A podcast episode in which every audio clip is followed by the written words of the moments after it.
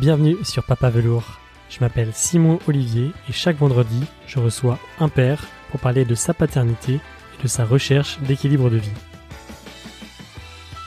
Premier épisode, épisode un peu spécial. J'aimerais vous expliquer un peu plus pourquoi ce podcast et pourquoi le nom Papa Velours. À l'heure où je commence ce podcast, on est en novembre 2021. J'ai 29 ans, je suis marié avec Clotilde depuis deux ans et demi. Nous avons la chance d'avoir un petit garçon, Gaspard, qui est né en mars 2020. Mars 2020, comme vous le savez en France, confinement. Et pour nous, ça a à la fois été difficile, mais aussi une chance d'avoir ce confinement. Difficile car Clotilde a dû rester seule avec Gaspard pendant trois jours à la maternité. Difficile parce qu'on a mis du temps à présenter Gaspard à notre famille et à nos amis. Mais aussi une chance parce que finalement on s'est retrouvé au rythme de Gaspard pendant deux mois et demi dans notre cocon. Étant freelance, j'avais donc pu euh, m'arrêter pendant cinq mois pour prendre le temps d'accueillir Gaspard. Du coup, la naissance de Gaspard n'a pas du tout chamboulé ma vie professionnelle.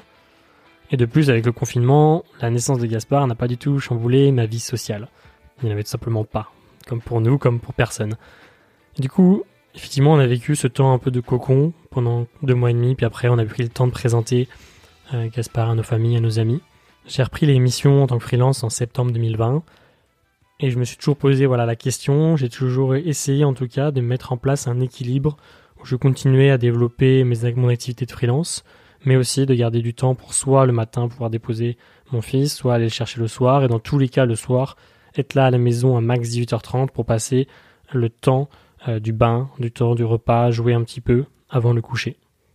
J'ai trouvé que cette recherche d'équilibre de vie, hum, voilà, continuer à voir ses amis, continuer à voir sa famille, passer du temps avec sa femme, passer du temps avec son fils, développer son, activité, j'ai trouvé ça assez difficile à mettre en place. Donc je me suis dit, je ne dois pas être le premier père à me poser cette question, ni le dernier. J'insiste bien sur la notion de père.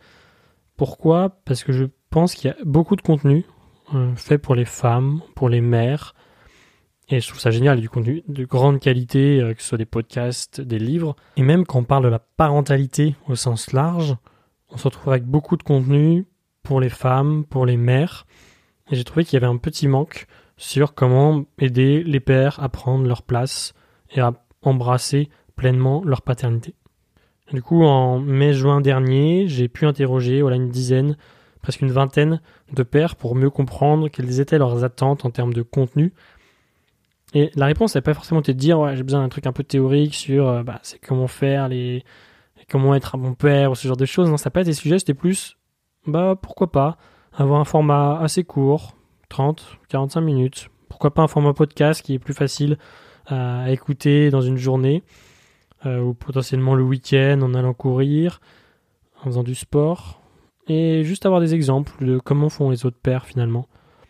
La paternité est un sujet assez personnel et on peut être un peu timide pour en parler. On en parle des fois entre, entre amis, avec d'autres pères, mais on ne dévoile pas forcément ce, terrain-là. Et l'idée, c'est de se dire, effectivement, on va pouvoir être inspiré d'autres pères pour savoir comment ils font. Il n'y a pas de bons ou de mauvais pères, c'est pas la question derrière. Simplement se dire comment font les autres et comment moi, ça peut m'aider dans ma paternité et ça peut m'aider à un meilleur équilibre de vie. C'est exactement ça dont j'ai envie de parler dans ce podcast. C'est exactement sur ça que j'ai envie d'interroger d'autres pères pour, me poser pour leur poser la question, bah, les gars, comment vous faites euh, au quotidien? C'est quoi vos petits tips aussi, mais surtout aussi, pas seulement sur les tips de la journée, mais plutôt comment vous avez vécu? Partagez un peu moi ce que vous avez à l'intérieur pour que ça puisse me nourrir et me faire grandir en tant que père. Ce podcast, je le fais avant tout pour moi, pour grandir en tant que père. si ça peut faire profiter à d'autres, tant mieux. Pour finir cette introduction, je voulais répondre à la question pourquoi ce nom Papa Velours? C'est à la lecture du livre de Tristan Champion qui s'appelle La barbe et le biberon que j'ai eu envie voilà, de partager un petit peu tout ça. Et dans ce livre, il y a le terme Velourmanen qui en norvégien désigne ces pères qui souhaitaient s'investir davantage dans l'éducation de leurs jeunes enfants. Et j'aimais bien cette notion, euh, même si je le prononce mal en norvégien, mais voilà, de Velourmanen, de papa velours. Et je trouve que ça représentait bien ce que j'avais envie de transmettre dans ce podcast. N'hésitez pas si vous avez des retours sur cette introduction, sur le podcast, sur le sujet, sur le nom du podcast. Je serais ravi d'avoir vos commentaires et d'avoir vos retours. Je vous laisse maintenant avec nos invités, à commencer par le premier épisode avec Jean de la Roche-Brochard. À très vite.